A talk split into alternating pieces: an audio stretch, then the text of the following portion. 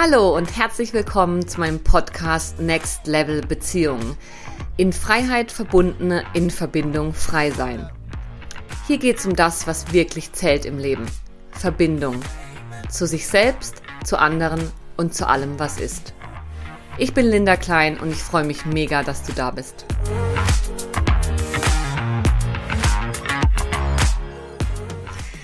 In dieser Folge spreche ich mit Katrin Weidner über das spannende Thema Eifersucht.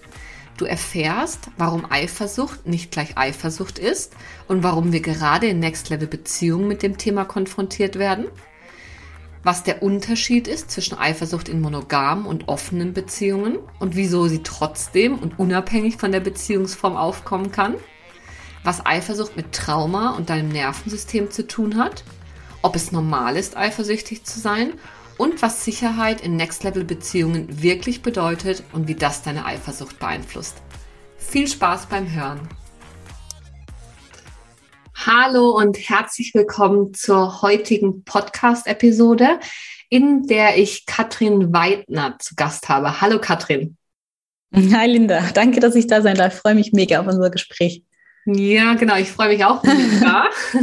ähm, Katrin und ich kennen uns tatsächlich über Instagram. Wir haben eine gemeinsame Freundin, die uns beide vor kurzem darauf aufmerksam gemacht hat, hey, ihr seid mit dem gleichen Titel unterwegs. Und zwar geht es bei euch um Next Level Beziehung.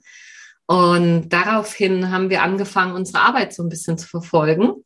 Und ich freue mich sehr, Katrin heute als Expertin für das Thema Eifersucht ähm, zu interviewen. Sie ist ähm, systemischer Coach und kreative Prozessbegleiterin, Mentorin eben für Next Level Beziehung und sagt, dass sie auch ja wie da ist, um eine neue neue Ära von Beziehungen einzuleiten. Ne? Und privat ist Katrin verheiratet und hat ein Kind und lebt in einer glücklichen, offenen Beziehung. Und ich freue mich sehr, heute mit dir, liebe Katrin, über Next-Level-Beziehungen und den, ähm, ja, vielleicht den Stolperstein Eifersucht darin zu sprechen. Und würde dich gern fragen, so zum Einstieg, was heißt denn eigentlich für dich Next-Level-Beziehung? Was ist das? Okay, danke erstmal für die schöne Einleitung. Das hat sehr, sehr, sehr gut getroffen.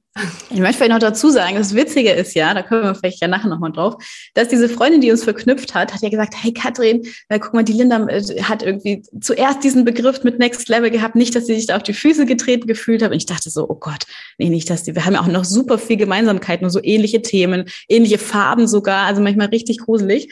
Ähm, dann habe ich dich einfach angeschrieben, weil ich dachte, ähm, du machst so geile Sachen und es, wir haben so viel coole Themen, die, die uns verbinden. Ich muss dich jetzt einfach anschreiben. Hatte aber echt Angst, muss ich echt sagen, äh, dass du irgendwie sagst, äh, ich, ne, weißt du, ich finde dich irgendwie total blöd, du machst mich nach oder keine Ahnung.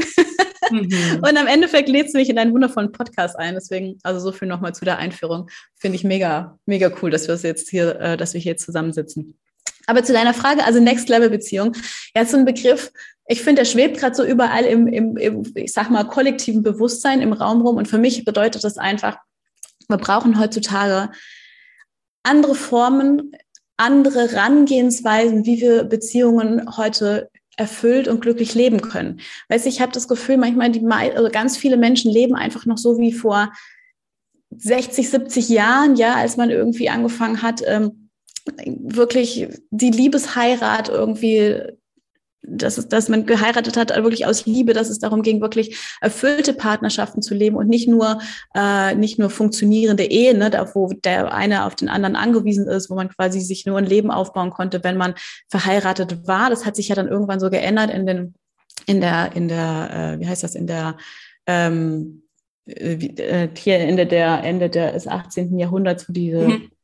Dampfmaschine und so, wie heißt denn diese Phase? Oh, weißt was ich Industrialisierung. Meine? Die Industrialisierung, Industrialisierung, genau. Da hat es ja angefangen, dass man quasi unabhängiger voneinander geworden ist und dass quasi die Bedeutung der Ehe sich verändert hat, ähm, mhm. hin zu mehr, okay, es wird eine Liebesheirat. Ja, es ist wichtiger, dass, äh, dass man auch erfüllt ist als einzelnes Individuum und so weiter.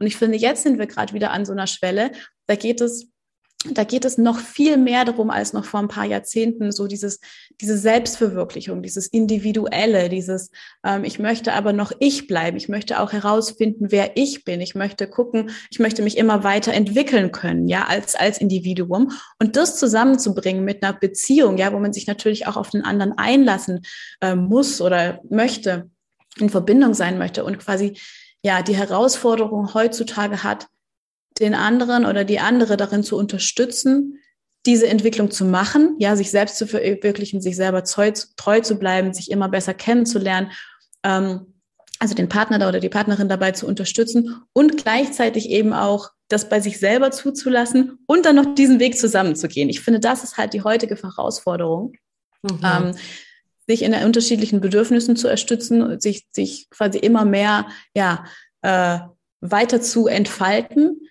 und trotzdem quasi noch verbunden und zusammen zu bleiben. Und was ich glaube, ist einfach, dass es dafür ein mehr Bewusstsein braucht, also sehr viel mehr Bewusstsein, wie man mit Themen umgeht, über was für Themen man auch redet in einer Beziehung, wie viel Offenheit man zulässt, ähm, wie, ne, wie offen man darüber ist, zum Beispiel andere Beziehungsformen auszuprobieren. Und was mir auch ganz wichtig ist, nur weil ich jetzt in einer offenen Beziehung lebe, für mich heißt Next Level Beziehungen nicht, äh, die Monogamie ist gescheitert oder sowas.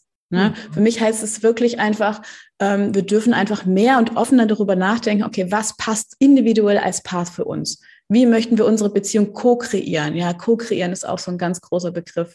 Ähm, wie wollen wir das wirklich gestalten, anstatt einfach nur Automatismen zu leben? So, wir kommen zusammen, es ist automatisch monogam, wir, keine Ahnung, heiraten irgendwann so, kriegen Kinder, Hausbau und so, klassisches Schema, sondern wie wollen wir das gestalten? Was ist uns wichtig? Was haben wir für Werte?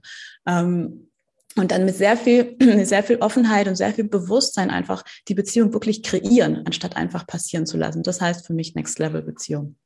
Hm, ja, mega schön. Danke dafür. Also das, und ich dock da total an, Katrin. Also das ist so dieses, in meinem, der Untertitel meines Podcasts oder auch der ja, Slogan meiner Arbeit ist ja in Freiheit verbunden, ja. in Verbindung frei sein. Also genau. wie schaffen wir es, unsere Grundbedürfnisse einerseits nach Verbindung, Nähe, Intimität, Kontakt und auf der anderen Seite unser Bedürfnis nach Autonomie, Freiheit, Selbstverwirklichung gleichzeitig miteinander zu leben. Und da diesen, genau. diesen Tanz auch zwischen diesen, zwischen diesen zwei wirklich Grundbedürfnissen, wo wir nicht das eine gegen das andere ähm, ausspielen können, weil das fliegt uns langfristig ja. um die Ohren. Total. Ja. ja. ich weiß nicht, kennst du diesen Begriff Amefi? Mm -mm. Hast du das schon mal gehört? Das äh, ist in einem wunderschönen Buch, äh, das heißt Alles mit einem für immer. Also dieses Schema, dass man alles, ne, dieses genau dieses Freiheit, aber auch die Verbundenheit, die emotionale Unterstützung, äh, quasi der Hafen, ne, wo man sich die, die Schulter, an die man sich anlehnen kann, aber trotzdem noch Spiel und Spaß und Aufregung und Spannung, so alles mit einer Person mhm. und dann auch noch das für immer. Mhm. Also das ist so eine große Erwartungshaltung an eine Beziehung, ne, dass alles irgendwie immer der eine Partner auffangen soll und ähm, wird, ich finde, da wird so viel in eine, in eine Beziehung reinprojiziert oder in den Partner reinprojiziert, was die erfüllen muss, wie die sein muss. Und wenn das irgendwie vom, von diesem, von diesem äh, Ideal abweicht, dann gibt es sofort irgendwie ein Problem und dann war es halt nicht der Richtige. So, mhm. und dann zieht man irgendwie entweder weiter oder äh, ja, was auch immer die, die verschiedenen Strategien sind, wie man dann damit weiter umgeht. Ja, genau. Und lass uns doch gern, Katrin, an der Stelle auch schon mal wie ein bisschen mh, mm, rübergehen so zu deinem, deinem Expertenthema, nämlich der Eifersucht. Und ich glaube, das ist so ein Thema, was gerade jetzt, wo auch neue Beziehungsformen oder auch unabhängig von der Form sich viele die Frage stellen, wie wollen wir eigentlich wirklich Beziehung gestalten? Etwas ist, mit dem wir in Kontakt kommen. Auch ja etwas, wo, wenn wir den Beginn unserer Begegnung nochmal hervorholen. So dieser Grundgedanke von, ja, lass uns doch kooperieren in Form mhm. eines Podcasts, statt zu konkurrieren, sind wir ja eigentlich auch schon mittendrin. Also Eifersucht, mhm. vielleicht auch so hat was mit Konkurrenz zu tun oder führ uns doch gern mal ein bisschen ein. Was bedeutet für dich Eifersucht und inwiefern spielt das dann denn eine Rolle, wenn es um Next Level Beziehungen geht? Mhm. Also in unserem Beispiel vielleicht gerade mal ist es ja einfach total spannend, aber Eifersucht heißt ja einfach, ist ja einfach eine Angst etwas zu verlieren, was man denkt, was man besitzt, an jemanden anderen. Ne? Also jetzt zum mhm. Beispiel im Kontext vom pa Partner, ne? ich verliere meinen Partner an jemanden anderen. Ähm, oder bei uns könnte das sein, oh, wir sind in Konkurrenz, ich könnte dir oder du könntest mir Kunden wegnehmen. So, ne? Wir arbeiten beide mit Kunden zusammen, so, ah, äh, was, wenn jemand lieber zu dir geht als zu mir? Mhm. Ähm, und der Trick ist einfach ganz, also der Trick ist wirklich einfach nur, dass man nicht einfach nur, aber ist, dass man erkennt und wirklich fühlt und verkörpert, so, es ist für alle genug da. Es wird mir nichts weggenommen.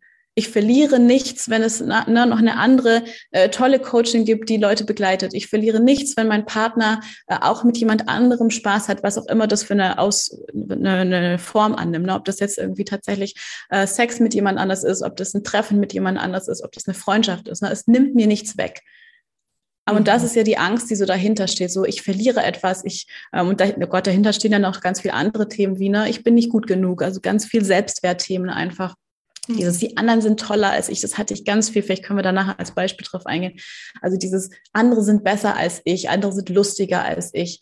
Ähm, es ist ganz oft eine Verlustangst. Also Eifersucht ist ja einfach so schwierig auch zu handeln, weil es so komplex ist. Es sind so viele Gefühle, es ist immer Wut dabei, es ist meistens Wut dabei, es ist ähm, Angst dabei, Verlustangst, es ist, ähm, es sind, es können ganz viele verschiedene Schemata getriggert werden. Ne? Manche werden wütend und aggressiv, manche ziehen sich zurück und machen dicht, also lassen gar nichts mehr an sich ran. Äh, und deswegen ist es so ein komplexes Thema, dass wo es darum geht, wirklich das aufzudröseln und zu gucken, wie ist Eifersucht für dich ganz speziell individuell für dich, wie empfindest du das? Ist es eher Neid? Ist es eher Wut? Ist es eher Rückzug? Ist es Angst? Ne? Und dann erstmal zu gucken, was steckt dahinter. Und dann können wir anfangen, das quasi aufzulösen oder zu gucken, okay, wie kommt das her? Ist das alles überhaupt wahr, was ich glaube? Müssen wir am Selbstwert, können wir oder können wir am Selbstwert arbeiten? Können wir an der Basis der Beziehung arbeiten? Und es gibt so verschiedene Baustellen, wo man einfach angreifen kann. Hm, okay, das heißt, Katrin, so Eifersucht so ein bisschen als großer Topf und wenn wir dann hm. individuell reinschauen, zu gucken, was sind genau bei dir die Zutaten, die in diesem Eifersuchtstopf drin sind? Also ist es genau. bei dir Wut mehr oder ist es die Angst oder ist es der Neid? Welche ja. Glaubenssätze stehen bei dir konkret dahinter, um wir ja aus diesem globaleren Begriff Eifersucht was spezifischeres zu machen, wo man dann auch angehen kann? Genau, ja. Ja. Und das, also zum Beispiel, also ich mag einfach dieses, weil es für mich selber so eine krasse Erkenntnis war. Ähm, wir dürfen da einfach auch viel in der Vergangenheit gucken. Ne? Was hat uns dazu geführt, dass wir jetzt, äh, was ist vielleicht passiert in der Vergangenheit, dass wir heute so sind, wie wir sind? Und da kannst du vielleicht nachher nochmal mit, mit äh, deinen Traumata-Themen rein äh, ergänzen, weil das bestimmt in die gleiche Richtung geht. Ich hatte nämlich mal ein Erlebnis und es war, da war ich, ich muss so 14 gewesen sein, glaube ich. Und wir waren immer so ein Dreiergespann Freundinnen. Und ähm, einmal war ich irgendwie bei einer Freundin zu Hause und habe da irgendwie, keine Ahnung, es war ein Tagebuch oder irgendein auf vollgeschriebene Seiten gesehen. Und sie ist irgendwie rausgegangen und ich habe das gelesen. Und ich habe das gelesen und da stand ähm, irgendwie, ja, ich bin gerne mit Katrin zusammen, aber mit, mit, mit Claudi ist es irgendwie immer lustiger. Wow. Und da war ich so richtig, ich also mir ist richtig das Herz stehen geblieben. Ich kann mich da sehr, sehr gut noch dran erinnern. Ähm, und ich habe mich richtig, richtig schlimm gefühlt. Also richtig abgelehnt, so richtig falsch so. Und seitdem habe ich diesen Glaubenssatz entwickelt, ich bin nicht lustig genug, ich bin nicht spannend genug. Mhm. Ich habe das, ich habe das dann irgendwann jetzt erst wirklich vor ein paar Jahren, seit ich mich sehr viel mit dem Thema Eifersucht beschäftige, habe ich dann entdeckt, so, ich habe dieses Thema immer noch. Ich habe das Thema, wenn ich mich zum Beispiel alleine mit jemand treffe, Freund, ne, ähm, und wir nicht in der Gruppe sind, sondern ich kenne, das ist eine Person, die ich auch noch nicht so gut kenne, wir treffen uns und habe ich immer noch das Gefühl, oh Gott, ich muss spannend sein, ich muss was Lustiges sagen, bin ich interessant genug, habe ich genug äh, äh, spannende Themen so. Und habe ich manchmal richtig Angst gehabt, mich mit Leuten zu treffen, weil ich dachte, die denken, ich bin nicht lustig genug. Mhm. Ja. Und das ist dann natürlich wieder hardcore getriggert worden, ähm, als wir die Beziehung geöffnet haben. Ne? Ich, ich, ich wusste, mein Freund oder mein Mann trifft sich äh, mit jemand anderem und, und, und der lacht, der lacht mit der, der lacht mit der viel mehr als mit mir. So, das war mein Thema. Total. Es ging gar nicht, es, ehrlich gesagt, gar nicht so sehr um das, um das Sexuelle, sondern wirklich um dieses Spaß haben mit anderen. Also mit jemand anderem hat er mehr Spaß als mit mir. Mhm. Ja, und also danke auch fürs Teilen, Katrin, weil das ist ja genau das, dieses mehr reinzoomen, was genau ja. ist Eifersucht bei mir. Und ich habe gerade so das Bild im Kopf, wenn ich mir dann so die Konkurrentin vorstelle, wenn wir es in, wenn man eifersüchtig ist, nehme ich mal an, ähm, ja, sieht man eben die, die andere Person ja als Bedrohung in dem Moment. Ja. Und da dann genauer hinzuschauen, was genau bedroht mich denn? Ist es ihr Aussehen? Ja. Denke ich, dass die andere Person toller ist, schlauer, lustiger? Und da, wie du es schon angedeutet hast, bin ich natürlich am Kern meiner eigenen Unsicherheiten, also meiner eigenen, ja. auch frühen Verletzungen, frühen Überzeugungen, die ich über mich und die Welt gebildet habe. Und damit sind wir ähm, ganz klar im Bereich von Entwicklungstraumata. Also da, wo wir, ja. wir ja auf diese, diese Überzeugungen gebildet haben, so wie, wie, wie schneide ich auch ab im Vergleich zu anderen in dieser Welt. Ja. Ja. Und sag Katrin, wenn wir, mh, hm, warum aus deiner Sicht kommen wir denn in oder anders. Meiner Erfahrung nach kann es ja in monogamen Beziehungen, wenn wir mal, wenn wir mal diesen Vergleich aufmachen wollen zwischen einer sexuell monogamen Beziehung und einer sexuell offenen Beziehung, dann kann es ja aus meiner Erfahrung in beiden Beziehungen auch zur Eifersucht kommen. Das ist ja gar nicht unbedingt abhängig davon, ob die Beziehung offen gelebt wird, sondern meiner mhm. Erfahrung nach ähm, ist es ja auch ganz wichtig zu unterscheiden, also für mich ist auch ein Unterschied zwischen emotionaler Exklusivität und was heißt das? Also hat mein Partner andere tiefe emotionale Verbindung und einer ähm, sexuellen Exklusivität oder Offenheit. Also auch lebe mhm. ich Körperlichkeit mit anderen. Wie ist denn deiner Erfahrung nach, kommt man in offenen Beziehungen mehr oder anders in Kontakt mit Eifersucht als in monogamen oder ist es am Ende das, das Gleiche. Wie erlebst du das? Ja, das ist eine mega spannende Frage. Also einmal würde ich gerne das Vor- oder das, vielleicht hat jemand noch so das Vorurteil, dass man nur in einer offenen oder nicht monogamen Beziehung sein kann, wenn man quasi keine Eifersucht erfindet. So dieses, ja, offene Beziehung ist nur was für Leute, die haben alle keine Eifersucht. Sonst könnte man das ja nicht. Und das ist halt genau der Fehler. Es ist genau das Gegenteil ist nämlich der Fall, würde ich sagen. Ähm, wenn du eine Beziehung öffnest, dann ist das Thema Eifersucht, ich würde sagen, obligatorisch. Also da wirst du ja so mit der Nase in die, Entschuldigung, in die Scheiße gestoßen. Du kommst einfach nicht drum herum, weil es dann wirklich real wird. Nur diese Bedrohung, die in einer monogamen Beziehung ja nur theoretisch ist, was ja eine theoretische Bedrohung ist, so dieses, dieses Fremdgehen-Ding, ne? Trifft er sich mit jemand anders und ähm, dann könnte ja was passieren, du weißt es aber eigentlich nie. Ne? Das kann natürlich auch alles Auslöser für Eifersucht sein, aber in einer offenen Beziehung ist es, wird es dann ja real. Es wird eine reale Bedrohung. Es findet nicht nur in was wäre wenn und es könnte sein statt, sondern du wirst da wirklich konfrontiert mit, es passiert jetzt gerade, jetzt in diesem Moment. Da kommst du nicht drum herum, dich mit dem Thema Eifersucht zu beschäftigen. Mhm. Also äh, ich habe noch niemanden getroffen. Es gibt ja wohl immer mal wieder Leute, die behaupten, sie wären nicht eifersüchtig. Da werde ich ganz skeptisch. Das glaube ich mhm. dann immer nicht. Ähm, aber klar, also der Unterschied ist einfach, äh, in einer offenen Beziehung ist es einfach re eine, eine, reale Bedrohung, während es bei einer monogamen Beziehung ähm, so im Verborgenen bleibt. Ne? Das, da, wenn, ne, ich denke, wenn wir monogam sind und mein Partner trifft sich äh, mit einer anderen Freundin und ich vermute, da könnte vielleicht was laufen und ich weiß es aber nicht richtig, dann ist es so im Dunkeln. Da ist viel mehr so dieses Kopfkino oder was wäre, wenn, das ist alles ne, verworren. Und aber vom Gefühl der Eifersucht würde ich sagen, ist es, am Endeffekt ist es dasselbe. Die Bedrohung ist da. Ob das jetzt eine reale Bedrohung ist oder eine, ein realer äh, Akt ist, der passiert, oder ob der nur in meinem Kopf stattfindet, ich fühle mich genauso bedroht. Und wenn ich mich bedroht fühle, ne, dann komme ich in diesen Stressmodus, in diesen Fight, Flight, Freeze-Modus. Äh, ich, ich, ich habe Emotionen wie Wut, wie, ähm, wie Angst. Äh, und dann ziehe ich eben mein Schema durch. Entweder das sind die, die fighten, die dann wirklich aggressiv werden, die Streits anfangen, die auch gewalttätig werden. Ne? Es ist ja nicht, nicht, es, ist, es gibt ja genug Fälle, wo Morde passiert sind oder Tätlichkeiten einfach. Ich habe auch meinen Freund ehrlich gesagt tätlich angegriffen, einfach weil ich so grün war vor Eifersucht. Mhm. Ähm, Und äh, ja, ne, andere werden eben fight, äh, die anderen, die anderen ziehen sich zurück, die gehen dann in diese Schockstarre rein, ja, wollen irgendwie gar nicht, schotten sich ab, reden nicht, äh, ziehen sich zurück, machen emotional dicht und jeder hat da so sein anderes Schema. Aber äh, im Endeffekt der Auslöser, ob das jetzt, wie gesagt, ob das jetzt eine offene Beziehung tatsächlich passiert oder ob man das in einer monogamen Beziehung vermutet, äh, ist derselbe. Mhm. Bloß, dass einfach eine monogame Beziehung natürlich sehr viel mehr in ihrer Existenz bedroht ist, wenn tatsächlich ein Fremdgehen stattfindet. Es ist ja für die meisten monogamen Paare ist es ja der Tod. Also wenn ja, dieses, dieses typische Fremdgehen-Ding, so, das sagen immer noch ganz viele Menschen, so, das könnte ich nicht verzeihen, dann wäre die Beziehung beendet. Mhm. Mega spannend, Katrin, da würde ich super gern einhaken. Und zwar hat vor kurzem eine Klientin zu mir gesagt, na ja, wenn wir die Beziehung offen haben, dann kann ich ja nicht betrogen werden.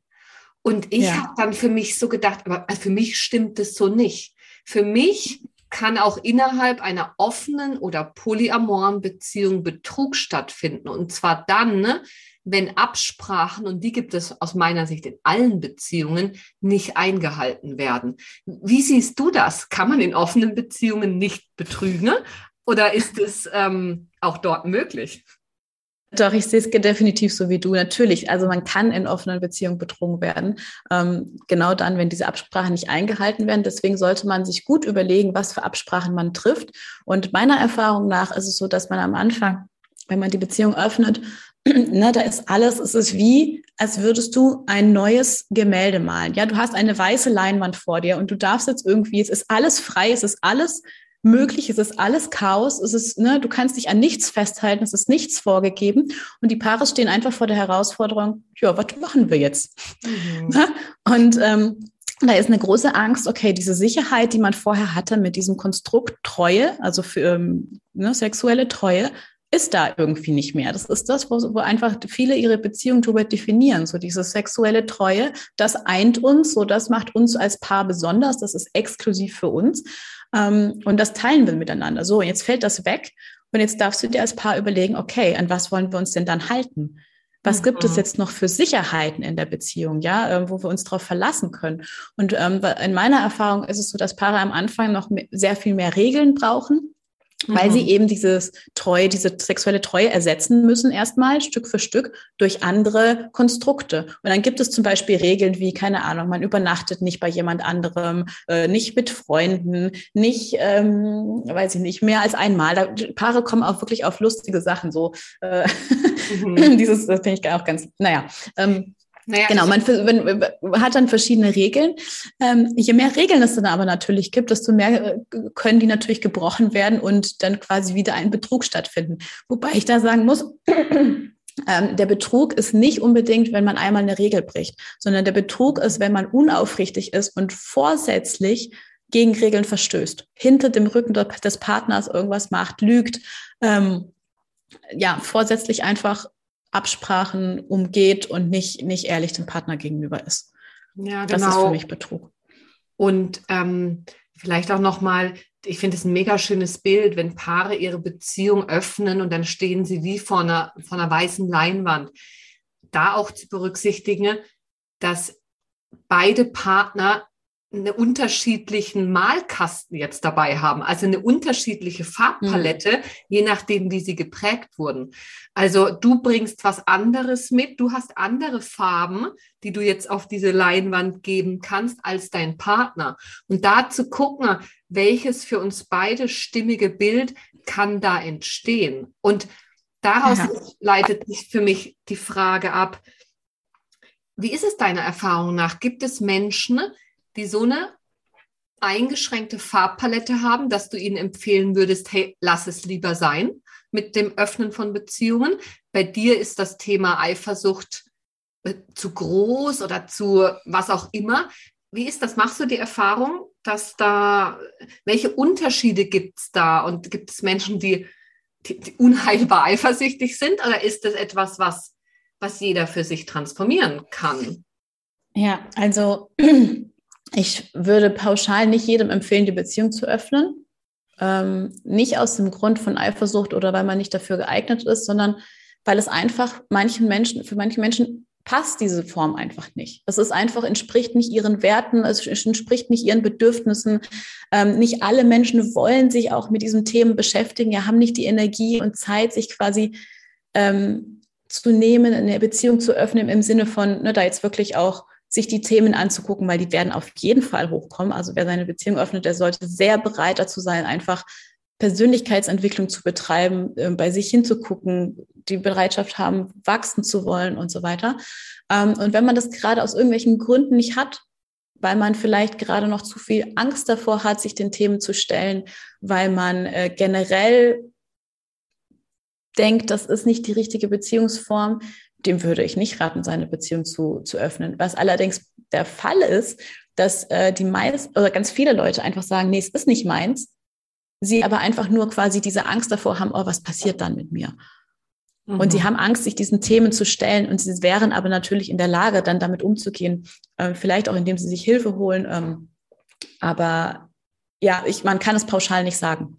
Also ich würde es nicht jemand, jedem raten. Ob da jetzt, ob das jetzt, ob jeder seine Eifersucht transformieren kann, ähm, gute Frage. Das ähm, Ich glaube, auf, als Vora Grundvoraussetzung ist der Wille da, es tun zu wollen, hingucken zu wollen. Mhm. Ähm, und ich glaube, es, bei Eifersucht ist das Thema auch nicht von wegen so, ich transformiere das jetzt und dann ist sie weg, sondern es ist ein stetiger Prozess. Es geht mal vor, es geht mal zurück, dann fühle ich mich mal wieder bedroht und unsicher, weil es eine neue Situation ist, die ich nicht kenne. Dann erfahre ich aber mal wieder in anderen Situationen, ey, ich habe es geschafft, irgendwie doch mich sicher zu fühlen. Mein Selbstwert ist gestiegen. Ich habe irgendwie Systeme, Tools ähm, und Strategien, mit denen ich weiß, wie ich damit umgehen kann. Und es gibt einen Prozess. Also ich glaube, dass jeder auf jeden Fall an seiner Eifersucht arbeiten kann. Ähm, aber ich würde nicht sagen, dass die permanent immer, also dass das Ziel ist, dass sie permanent weggeht. Das kann, mhm. das, das ist sowieso nie, nicht das Ziel daran. Wie, wie würdest du das sehen? Du hast da, glaube ich, mehr Erfahrung mit der, mit eins zu eins Klienten. Mhm. Ja, also für mich ist da mega wichtig, auch von meinem persönlichen Prozess her, dass ich lange Eifersucht als etwas betrachtet habe, wo ich jetzt an mir arbeiten muss, wo es an mir liegt. Das ja. ist mein Thema. Ich habe das zu transformieren und ich bin unzulänglich, solange ich noch eifersüchtig bin. Mhm. Und da den Switch zu machen hin zu, naja, ja, es hat mit mir zu tun und gleichzeitig ist Eifersucht auch etwas, was in Beziehung entsteht und erlebt wird. Also auch die Verantwortung nicht nur bei mir zu halten, sondern die auch in die Beziehung zu nehmen. Ich glaube, das ist für mich ja. ein ganz wichtiger Punkt, weil es gibt Beziehungen, die haben oder ich kann mit meinem Partner eine Beziehung gestalten, im besten Fall, die einen sehr stabilen Boden hat, wo es mhm wo so Ereignisse wie man trifft sich mit jemand anderem oder man ist konfrontiert mit, es kann ja auch eine Auslandsreise sein, mein Partner geht ein halbes ja. Jahr irgendwo hin, wo diese Ereignisse auf einen anderen Boden fallen. Und für mich ist immer ganz wichtig, auch in der Arbeit mit Klienten zu betonen, dass ja, Eifersucht kannst du anschauen, aber es ist auch ein Beziehungsthema und die Verantwortung ja, ja. liegt bei beiden Partnern. Mhm. Ja, ja, mir finde ich mega wichtig, dass du das sagst. Das ist auch eine Säule. Ich habe ja einen Kurs dazu zum Thema und das ist genau auch eine ganz wichtige Säule, dass dieses, diese äußere Sicherheit darf auch da sein. Ja, wenn du keine Beziehungsbasis hast, wenn du keinen Partner hast, äh, mit dem eine offene Kommunikation möglich ist, der, ne, es geht, du darfst dir auch im Außen beim Partner oder Partnerin ne, ähm, Sicherheit suchen. Es mhm. darf da Vertrauen geben, es darf eine sichere Bank sein. So, wenn du mit einem toxischen, in einer toxischen Beziehung ist, wenn du jemand hast, der dich gaslightet, ne, wo du quasi immer das Gefühl suggeriert bekommst, ähm, du bist schuld an allem, du bist das Problem und der andere ne, hat gar nichts damit zu tun, dann ist das keine, keine gesunde Beziehung und keine gute Beziehungsbasis. Deswegen ist es absolut eine ganz wichtige Säule, dass eben auch diese ich nenne das immer äußere Sicherheit. Ne? Nicht, es geht nicht nur um den, um den inneren Selbstwert, es geht nicht nur um deine Themen aus der Kindheit. Natürlich, das ist, ist beides. Ne? Und gleichzeitig kann das alles nur Sinn machen, wenn ne, der Partner auch da ist, unterstützend ist, wenn die Basis da ist und ähm, wenn das eine, eine gesunde eine Dynamik ist. Ja. Absolut, ja. Und meiner Erfahrung nach ist genau an dem Punkt, wenn ich die äußere Sicherheit nicht habe, dann fehlt mir auch der Boden, um sie ja. innerlich zu kreieren. Also im Nervensystem gedacht. Du hast vorhin ja auch Fight, Flight, Freeze angesprochen. Es gibt ja verschiedene, wenn wir in einem Alarmzustand sind, dann und zwar dauerhaft in einer Beziehung. Und das ist für mich eine unsichere Beziehung, wo ich dauerhaft in einem Stresszustand bin, dann mhm. fehlen mir einfach die Ressourcen. Dann ist mein, ja. dann bin ich damit beschäftigt, irgendwie mein Überleben zu sichern. Und aus dem Überleben heraus kann ich keine lebhafte Next-Level-Beziehung kreieren, in der wir darüber sprechen, wie offen oder monogam wir leben. Das, da, da fehlt ja. einfach die Base. Ganz genau so ist es. Ja, sehe ich ganz genauso. Und sag, Katrin, ich würde da mega gern vielleicht noch ein bisschen näher reingehen, wenn du sagst, diese äußere Sicherheit, die, die auch noch wichtig ist, weil viele fragen mich ja, welche Sicherheit gibt es denn noch, wenn, wenn mhm. wir die, die klassischen Konzepte oder die Konditionierung, die wir haben in Bezug auf Beziehungen, das läuft so, so, so, wenn wir anfangen, die alle zu hinterfragen und nichts mehr als gegeben betrachten, mhm. sondern alles Verhandlungsmasse ist sozusagen. Ja. Welche Sicherheit gibt es noch? Was ist deiner Erfahrung nach entscheidend, wenn wir in welcher Form auch immer eine sichere Basis in Beziehung kreieren wollen? Ja, finde ich eine mega wichtige Frage. Ähm, ich kann es vielleicht aus meiner eigenen Erfahrung erzählen. Mhm. Als wir damals ähm, vor, oh Gott, wie lange ist das jetzt her? Sieben Jahren oder was, äh, die Beziehung geöffnet haben, ähm, war das aus einer Position, wo wir beide nicht wirklich ähm, committed waren für die Beziehung. Also wir wollten irgendwie unbedingt zusammenbleiben, das war irgendwie der, der, der Wunsch da. Ähm, aber eigentlich wollten wir auch andere Sachen machen. So. Und diese, dieses erste Öffnen der Beziehung, das ist, das war, so im Nachhinein war das von vornherein zum Scheitern verurteilt, ähm, weil es quasi ein, Versuch war, die Beziehung zu retten, ohne dass wirklich aber, dass wir beide dahinter standen. So, es war nicht noch, die, noch nicht diese Sicherheit da, ja, wir wollen wirklich beide diese Beziehung unbedingt.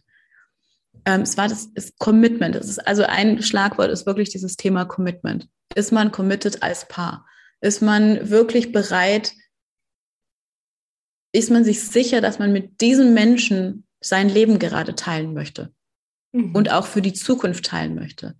So, das hat dann angefangen, sich zu ändern, ne, dass wir dann irgendwie ähm, uns weiterentwickelt hatten, war dann wirklich so dieses Ja zueinander da. Und es gibt ja solche so ein, so ein schönes Bild, wie man quasi als Paar wächst gemeinsam. Ne? Zuerst ist man in dieser Verliebtheitsphase, dann geht es darum, sich abzugrenzen, zu gucken, okay, wie ist auch die Andersartigkeit äh, des Partners. Ähm, und dann, wenn man quasi gemerkt hat, so, okay, der andere ist ja doch nicht perfekt, dann kommt man in diese Phase, durch so dieses Ja zueinander. Das ist mit diesem Commitment gemeint. Sehe ich den anderen Menschen wirklich auch in seiner Andersartigkeit, äh, mit seinen Fehlern und was mir vielleicht nicht passt und kann ich trotzdem Ja zu, einem, zu ihm sagen? Mhm. Ähm, und wenn dieses Jahr da ist, dann ist, finde ich, schon mal die, die Basis gut gegeben.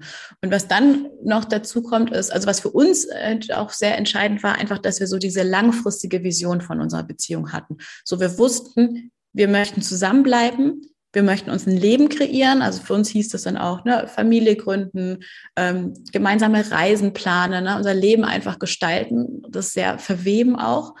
Ähm, wir haben diese Vision gemeinsam und wir sehen aber auch, okay, wenn wir zusammenbleiben wollen, dann geht es aber auch nur, wenn wir, wenn jeder für sich seine Freiheiten haben kann.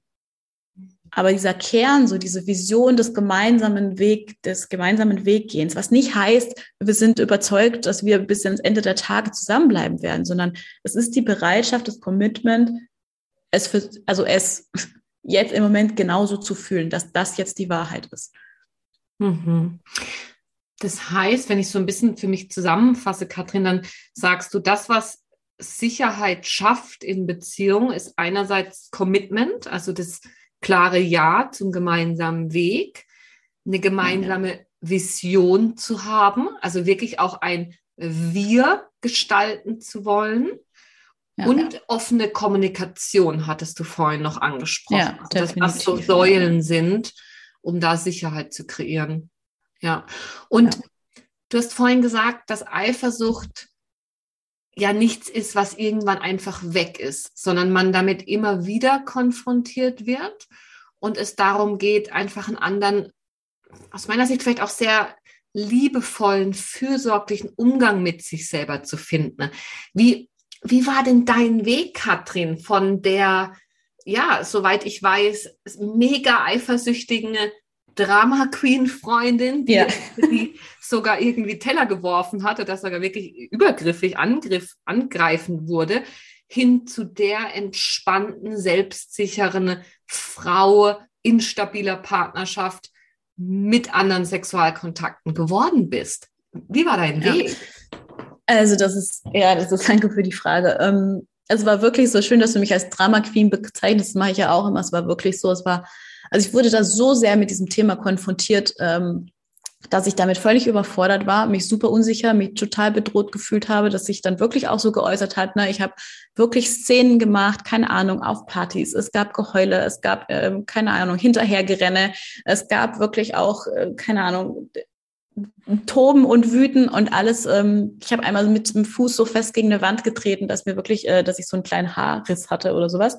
Mhm. Oder eine Prellung oder irgendwas und auf jeden Fall eine Woche mit Krücken laufen musste. Also so so unkontrolliert war das einfach. Es war so überwältigend für mich. Ich hatte keine, keine ähm, Strategie, keine Tools, nichts, was mir geholfen hat, damit umzugehen. Ähm, und dann habe ich, was einfach der Gamechanger war, ist, dass ich viel Persönlichkeitsentwicklung angefangen habe, dass ich gemerkt habe, okay, ich kann ja Verantwortung auch für mich übernehmen. Ich kann bei mir bleiben, ich kann äh, ne, gucken, weil für mich war es einfach ganz wichtig zu lernen, was möchte ich in dieser Beziehung. Ich war so emotional abhängig von, von meinem Partner, dass ich quasi nur glücklich war, wenn er da war, wenn ich wusste, okay, wir unternehmen was und ich wusste aber gar nicht, wer bin ich eigentlich? Was will ich eigentlich ohne meinen Partner? Und dann war meine Entwicklung so, dass ich das Stück für Stück habe rausgefunden, ne, dass ich mich Stück für Stück immer mehr auf mich konzentriert habe, auch gemerkt habe, okay, wow, mein Selbstwert ist ja echt sehr, sehr, sehr am Boden im Moment. Ähm, da kann ich auf jeden Fall hingucken. Und das ist spannend, weil das konnte ich auch, obwohl wir diese äußere Sicherheit nicht hatten. Man kann quasi immer parallel, ne? Stück für mhm. Stück, also zu bestimmten Teilen. Und dann habe ich, ähm, irgendwann habe ich dann gesagt, okay, ich muss jetzt hier raus, ich muss jetzt um mich kümmern äh, und habe eine Weltreise alleine gemacht, sechs Monate lang. Und das war für mich, was alles verändert hat. Ich bin da so in meine Eigenverantwortung gekommen, weil es in diesen sechs Monaten nur darum geht, was möchte ich alleine ohne meinen Partner. Möchte ich jetzt frühstücken? Möchte ich mich mit Leuten, äh, Leuten anschließen? Möchte ich eine Wanderung machen? Wohin möchte ich als nächstes reisen? So jede kleine Mikroentscheidung hing nur von mir ab. Und das hat mich so in meine Kraft, so in meine Eigenverantwortung gebracht, dass ich mir diesen Selbst, dass ich wusste, wer ich war. Ich, ich habe gelernt, ich weiß, wer ich bin, ich weiß auch, wer ich nicht bin. Mhm. Ich weiß, was ich in der Partnerschaft zu geben habe und ich weiß, was ich nicht geben möchte oder was ich nicht geben kann. Und so dieses, durch dieses, diesen Aufbau, dieses Selbstbewusstsein, und das ist nicht so, ich bin die Geilste, ne? Also Selbstbewusstsein heißt nicht, ich bin die Beste von allen ähm, und ich muss jetzt alle anderen ausstechen, sondern einfach so, ich weiß, wer ich bin. Mhm. Und wenn, wenn du mich dafür liebst und wenn du deswegen mit mir zusammen sein willst, hier herzlich willkommen, aber ich werde mich nicht weiter für dich verbiegen. Mhm. Ähm, und das hat dann ähm, dazu geführt, dass unsere Partnerschaft einfach viel stabiler geworden ist. Und dass ich dann, ne, dann war aber irgendwann war irgendwann diese Beziehungsbasis da, diese Sicherheit auch da. Und dann konnte ich trotzdem noch weiterarbeiten an diesen anderen Themen, aber auch an unserer Beziehungsbasis. So war der Weg im Prinzip. Mhm. Ja, mega schön auch, was du beschreibst. So wie für mich ist es auch ein Weg von ja, von einer Art Machtgefälle, wo du dich sehr klein machst und ja, irgendwie zum genau. Partner genau. aufschaust, hin zu einer gleichwertigen Partnerschaft auf Augenhöhe. Absolut. Ja. Mhm.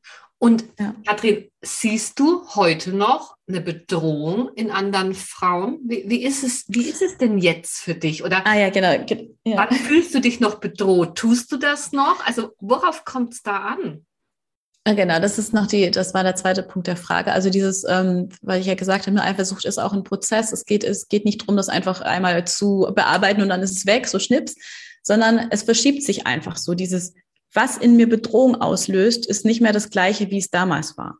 Also wenn ich jetzt zum Beispiel meinen, äh, meinen Mann sehe, wie er mit einer anderen Frau äh, tanzt oder sowas auf einer Party oder spricht oder lacht, für mich war dieses Lachen ja so dieser Trigger, das würde ich in heutig, aus heutiger Sicht nicht mehr als Bedrohung wahrnehmen. Also zu dieser Bedrohlichkeitsgrad, was mein Hirn als Bedrohung einstuft, hat sich einfach verschoben. Mhm. Ähm, wir hatten jetzt letztens wieder so eine Situation, äh, da hat er jemanden kennengelernt und war wirklich, kam nach, er kam nach Hause, war total begeistert, hat gesagt, hat es erzählt und es war so eine tolle Begegnung, hat mir dann auch erzählt davon im Detail. Und ich habe mich sehr genau beobachtet, weil ich das immer tue, wenn, wenn sowas ist. Und ich habe gemerkt, auch das bedroht mich gerade nicht mehr. Ich habe mich von Herzen gefreut und das hat mich selber ein bisschen überrascht, weil ich fast damit gerechnet hätte, so dass es was ist, wo ich dann doch irgendwie so wieder in diese, in diese Schnappatmung oder in diesen Stressmodus komme. Und es ist nicht passiert. Es ist tatsächlich nicht passiert.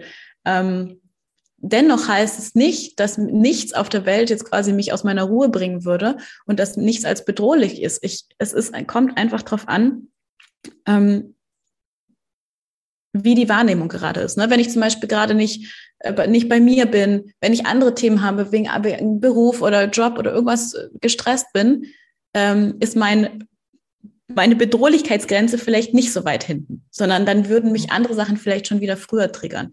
Ähm, genau. Und deswegen, ja, es, die Grenze verschiebt sich vielleicht, aber natürlich gäbe es wahrscheinlich noch Sachen, ähm, die ich als Bedrohung empfinden würde. Mhm.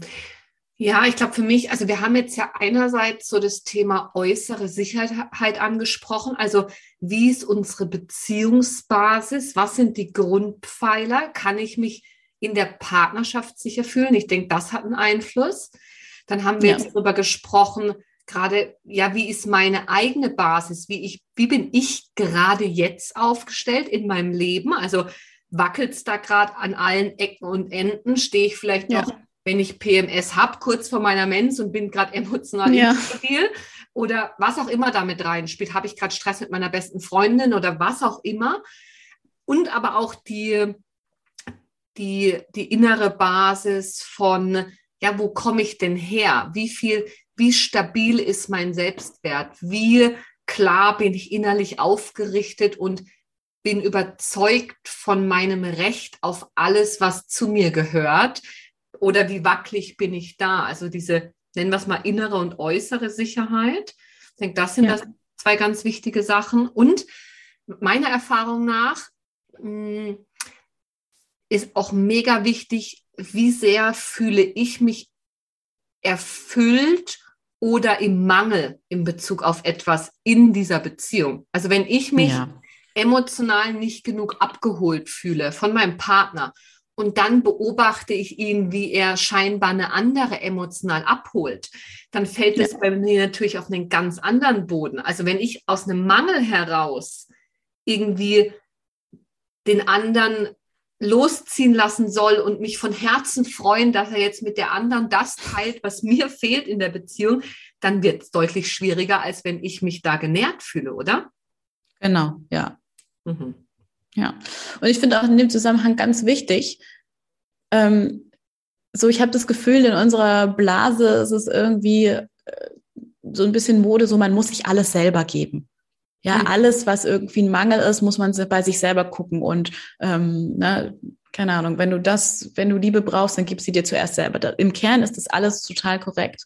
Und gleichzeitig vertrete ich aber die Ansicht, du darfst dir auch Hilfe holen von deinem Partner. Du darfst auch Sachen einfordern. Du darfst auch sagen, ich möchte jetzt von dir gerne hören, ähm, dass du mich liebst. Es würde mir total helfen, wenn du mich in den Arm nehmen würdest. So diese Sachen einfach auch aussprechen und sagen, ich brauche dich hier gerade. Und aber auch dann ne, zu wissen, hinzugucken, was ist gerade mein Bedürfnis, was brauche ich vom Partner. Und das ist das, was ich ganz am Anfang meinte mit dieser Bewusstheit. Next Level Beziehung heißt für mich Bewusstsein, sich über diese Dinge bewusst zu werden, was brauche ich gerade, was ist mein Bedürfnis? Und danach dazu fragen wirklich den Partner auch um die Unterstützung zu bitten und natürlich auch zum Beispiel in einer offenen Beziehung zu sagen, hey, mir geht's gerade aus den und den Gründen gar nicht gut, ich brauche emotionalen Beistand, es ist mir gerade zu viel, wenn du dich jetzt nächsten Mittwoch äh, mit, mit jemand anderem triffst. Könnten wir das vielleicht verschieben? Ich, ich, ich brauche dich hier. Mhm. Darum, darum geht es. Ja, genau. Also ich glaube, es sind natürlich auch ganz viele Fähigkeiten, ne, die mir dann helfen, mit meiner Eifersucht umzugehen, wenn ich mich damit konfrontiert sehe. Also so, das, was du ansprichst, ist ja auch, wie sehr bin ich in der Lage zu reflektieren, was in mir gerade los ist? Wie sehr kann ich mich spüren und wahrnehmen?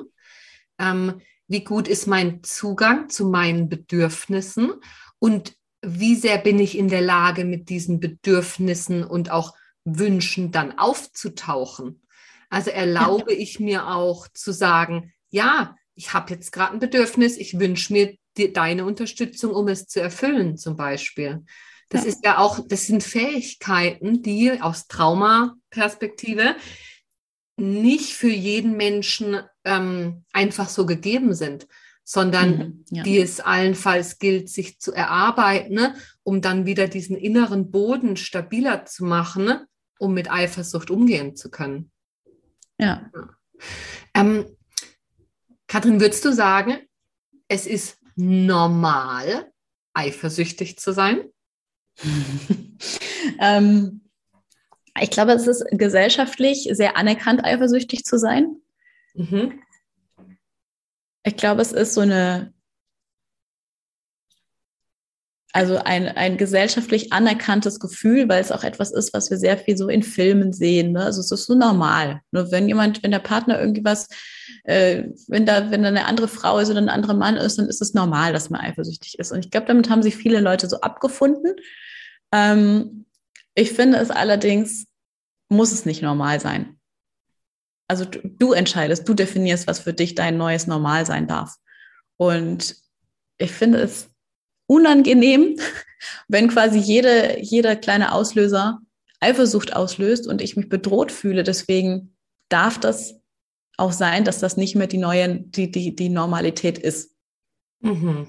Ja, genau. Also aber wenn jetzt die Frage, wenn jetzt die Frage darin hin, darin geht, von wegen, ist es äh, berechtigt quasi, ist es, ist es okay, eifersüchtig zu sein? Ja, absolut. Also es ist einfach ein ganz normaler Prozess im Gehirn, eine Reaktion auf eine Bedrohung. Ähm, und in dem Sinne, so gesehen ist es, ist es normal, dass das abläuft. Aber wir dürfen, wie gesagt, diese, diese Grenze, was uns bedroht, dürfen wir in Frage stellen, ob das noch so normal ist. Mhm. Ja, genau. Und auch dieses gesellschaftliche Narrativ von wegen, Eifersucht ist gesund. Eifersucht heißt, dass liebe. ich meinen Partner liebe.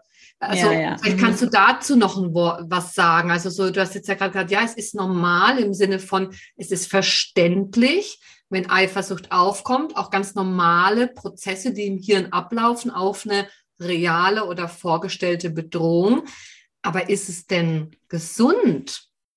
eifersüchtig zu sein. Genau, das ist eben, das ist eben die andere Frage. Möchte ich dieses Narrativ füttern? Also möchte ich wirklich in dieses, in diese Prägungen, ähm, also möchte ich das weiter aufrechterhalten? Mhm. Also glaube ich, möchte ich, glaube ich das wirklich, dass, als dass es bedeutet, wenn ich eifersüchtig bin, ähm, liebe ich den Menschen einfach zu sehr so.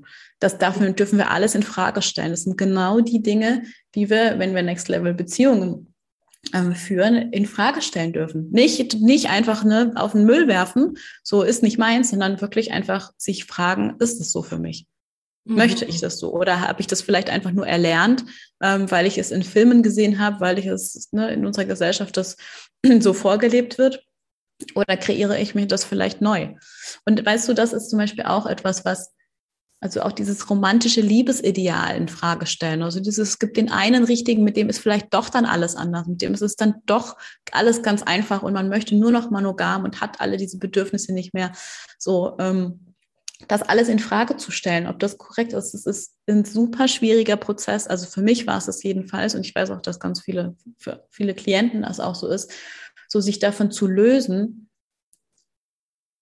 was man quasi als Ideal und als Prägung mitbekommen hat. Mhm. So sich davon, das auch aufzugeben, das ein Stück weit auch zu verabschieden. So, das ist nicht meine Wahrheit. Und es tut auch weh, quasi das so viele Jahre geglaubt zu haben und sich so viele Jahre unzulänglich gefühlt zu haben, weil man quasi vielleicht nicht in dieses Schema gepasst hat. Ähm, und jetzt merkt so, okay, es ist nicht ich, die falsch ist, sondern es ist das Ideal, das nicht zu mir passt. Mhm. Und das dann einfach loszulassen. Das, war ein großer, großer Prozess auch. Mhm. Bin ein bisschen abgeschweift.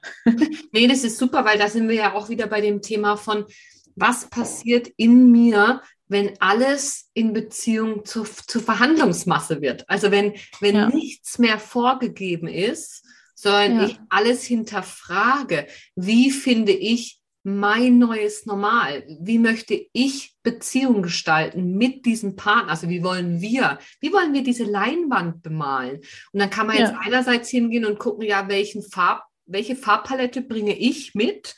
Was kann ich da reingeben? Was sind meine Prägungen und Muster? Aber dann eben auch, was können wir gemeinsam für ein Bild auf diese weiße Leinwand ähm, malen, wenn wir sie mal abgekratzt haben von all den Bildern und Vorstellungen, die uns gesellschaftlich mitgegeben wurden, wenn wir das ja. denn wollen. Ja. Genau, und vielleicht möchte man ja was behalten. Darum geht es ja nicht. Es geht ja nicht darum, alles jetzt was, äh, alles als schlecht darzustellen, sondern zu gucken, möchte ich das behalten oder nicht? Passt das zu mir oder nicht? Ja, genau. Und ähm, ich würde gerne noch was ergänzen zu der Frage, ist Eifersucht gesund? Weil wir ja vorhin gesagt haben, ähm, naja, das Narrativ ist so ein bisschen, das heißt halt, dass du wirklich liebst, wenn du, wenn du eifersüchtig bist. Und für mich ist es in meinem persönlichen Prozess im Umgang mit Eifersucht war wie beides total wichtig. Einerseits anzuerkennen, dass wenn Eifersucht aufkommt, dass ich mich nicht verurteile und sage, äh, das darf mhm. nicht sein, da müsste ich weiter sein und das ist doch total blöd, sondern da wirklich auch in einer liebevollen Art und Weise mit mir selber umzugehen und zu sagen, hey, ich, ja, ich bin jetzt eifersüchtig, ja. weil mir diese Beziehung sehr viel wert ist. Das war ein Punkt, der hat mir persönlich eher geholfen, sowie anzuerkennen, ja, ich bin ja nicht sozusagen ohne Grund in Anführungsstrichen eifersüchtig. Man muss aber auch dazu sagen, bei mir ging es in dem Fall um eine Beziehung, wo die die Grundsäulen nicht gestimmt haben. Das Commitment hat nicht ja. gestimmt, die offene Kommunikation hat nicht gestimmt, die gemeinsame Vision gab es nicht. Das heißt, das Ganze war auf instabilen Boden und mir da auch zuzugestehen, dass es es ist normal, wenn ich eifersüchtig bin, wenn ich ein Gegenüber habe, was weder committed ist, noch offen kommuniziert, sondern stattdessen wie hinter meinem Rücken laviert und es gar keine Wir-Basis gibt. Also da wie zu ja. sagen, es ist gesund, es ist normal, so zu reagieren, war für mich einerseits ganz wichtig. Da in der, in der Situation würde ich sogar sagen, das ist genau die gesundeste Eifersucht, äh, die gesundeste Form von Eifersucht, die es gibt, weil da war ja wirklich dann anscheinend ähm, die Bedrohung real und es war eine gesunde Reaktion auf eine tatsächliche Bedrohung. Das ist ja, ja es ist ja, das, diese Emotion will, will uns ja auch nur schützen ne? oder vor Schmerz bewahren. Ähm, und in dem Sinne war das ja genau das korrekte Gefühl für diese Situation oder diese Konstellation.